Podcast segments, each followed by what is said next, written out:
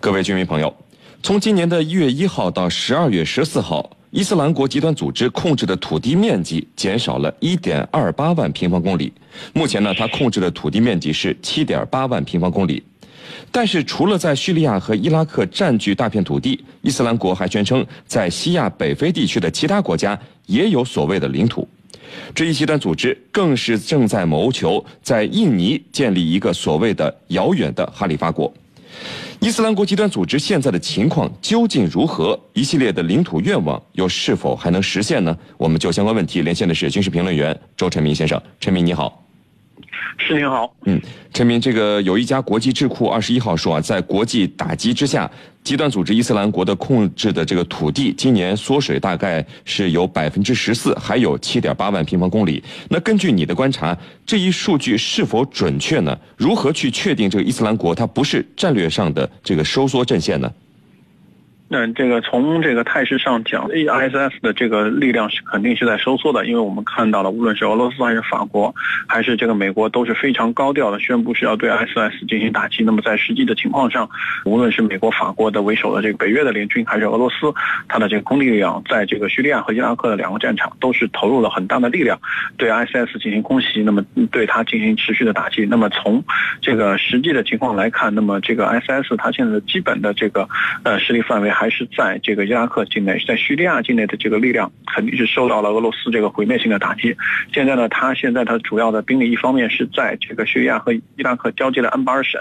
尤其是在这个呃这个。呃，叙利叙利亚这个东部的这个拉卡这个附近，它现在还是有一定的力量，但是它力量逐渐的向伊拉克境内在收缩。那么在另外一块呢，是在这个伊拉克的北部的摩苏尔省，摩苏摩苏尔省依然是它的这个主要的一个呃势力范围。那么在安巴尔省，现在最近是我们看到新闻，这个美军和这个伊拉克的这个地面部队正在和这个 ISS 进行持续的这个作战。那么包括是咱们前两天也听到了消息说，这个美军的这个战机误炸了伊拉克的地面的部队。那么这个都说明是安巴尔省这么现在的激战还是非常激烈的。但是这个从态势上来讲，叙利亚和伊拉克境内的这个 SS 的力量的确是遭到了重挫，那么是有一定收缩的迹象。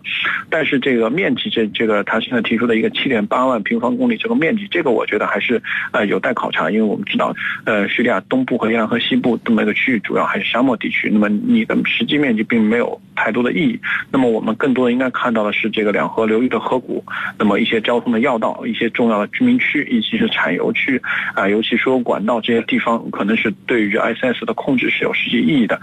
呃，其他的沙漠地区实际上意义并不是很大，所以我觉得，呃，光谈面积这个并不是能够准确的反映 ISS 的这个活动的势力的范围。我们更多的应该看到它实际控制的资源、人口和它是可以动员的力量。是您。嗯，陈明，那这个伊斯兰国极端组织控制的领土有减少，那肯定是有其他的势力控制的领土在扩张。根据目前的信息，哪些势力控制的地盘在扩张之中呢？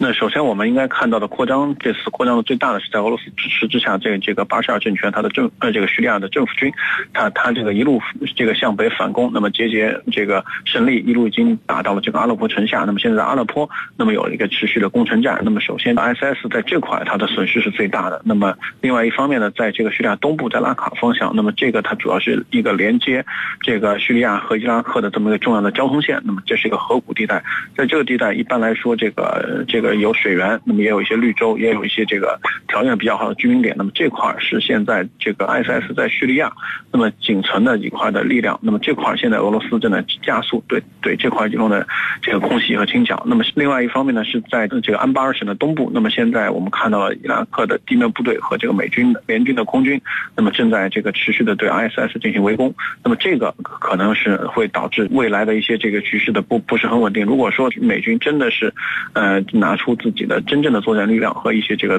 呃，统一了国内的一些这个战略上的不同的声音。那么我相信，这个叙利亚可能还会在安巴尔省会有一些持续的这个败仗。那么后面就要看伊拉克国内的局势是不是会形成一个更稳定的一个反 ISS 的这么一个政治上同盟。如果说这个伊拉克国内没有办法解决什叶派、逊尼派以及库尔德人啊这之间的这个利益上的纠葛，那么很有可能会像今年上半年一样，对吧？在伊拉克北部的反攻中，虽然说初期这个。获得了比较大的胜利。那么后来因为各自在政治利益上没有谈妥，那么最后还是啊由这个 ISS 卷土重来，重新占据了大片的领土。是您，嗯，呃，陈明，这个伊斯兰国极端组织宣称在西亚北非地区有所谓的领土啊。那我印象中好像这个尼日利亚的伯克圣地当时是宣誓效忠这个伊斯兰国的，这是不是算一个？那还有其他哪些国家呢？目前的国际反伊斯兰国这个联盟为什么没有对这些地方进行这个军事打击？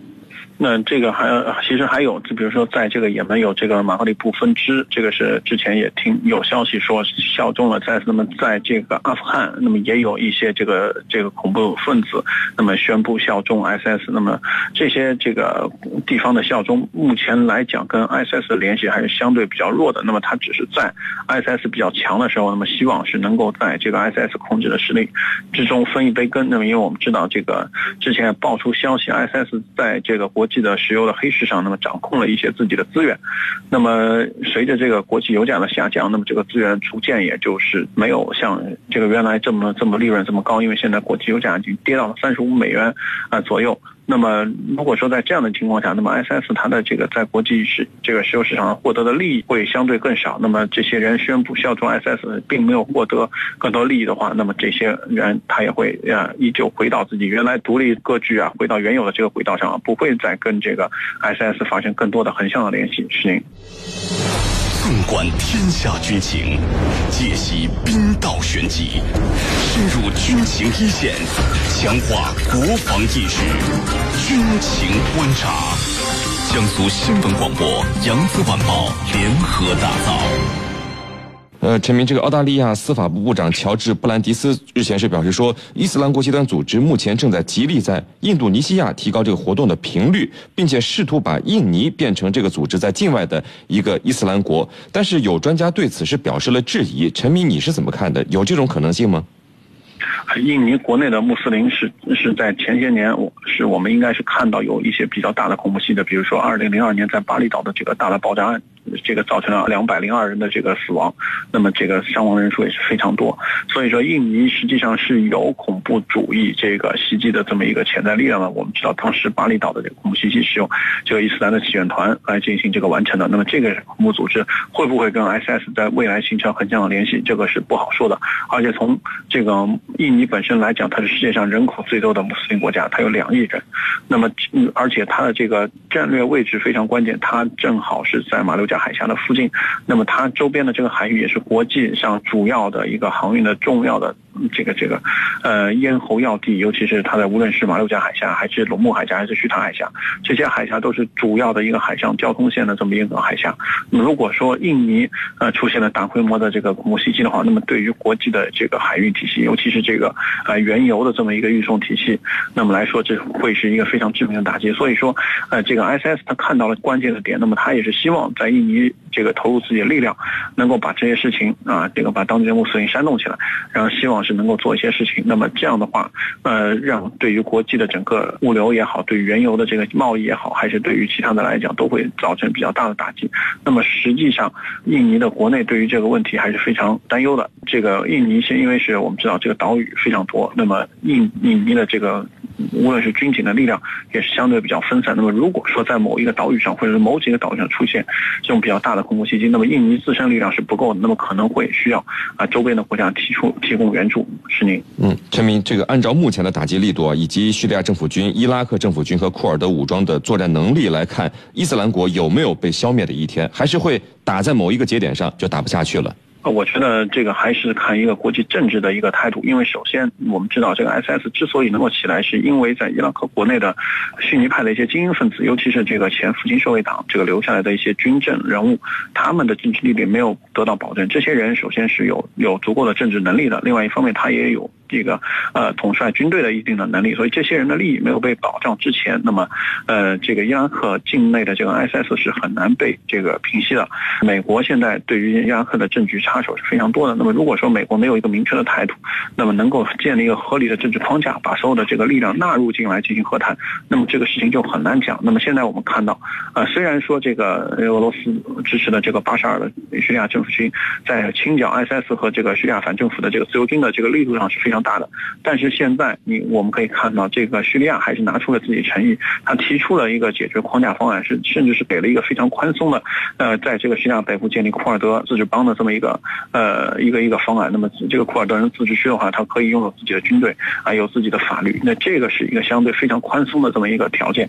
所以说，我觉得这个还是应该是像这个叙利亚，虽然说我一方面是要对他进行无情的打击，对吧？对这个恐怖主义或者是对于呃一些不良企图的这么一个分裂力量的话进行打击。那么另外一个，我还是应该给他一个谈政治谈判的平台，那么展示这些大国的一些高瞻远瞩这么一气量，给一个双方在平等对话的机会。那么在这样的一个构架下，那么有可能才能实现和平。所以说，现在我们看到了，无论之前的维也纳和会，还是一些这个西方和俄罗斯，并没有在叙利亚问题上达成一个一致。所以说，现在问题还是在西方，就是西方，你美国和欧洲主导这个西方的这个媒体和这个政治人物，你是不是希望在中东获得一个和平的局面？现在问题实际上是已经是转到这个问题了。如果说啊，美国国内的政治，也包括欧洲国内的这个政治人物，他们不希望这个中东啊相对处于一个比较平稳的是这个这个状态，或者说他们还是在西中东地区有别的所图的话，那么这个中东局面还是要打下去。那么 SS 到打到最后，很有可能是变成这个在天平上的一个砝码，它可以放在正面是推动这个和平的进程，它也可以搁搁到反面是把这个局势搅得更乱。所以这个东西到最后还是变成了一个政治上的砝码，就是由一个简单的一个反恐怖组织活动的问题，变上升到一个政治问题。我觉得这个问题还是出在西方的自自是自己身上。是您。好的，非常感谢我们的军事评论员周成明先生为我们带来的精彩解读，谢谢陈明，谢谢是您。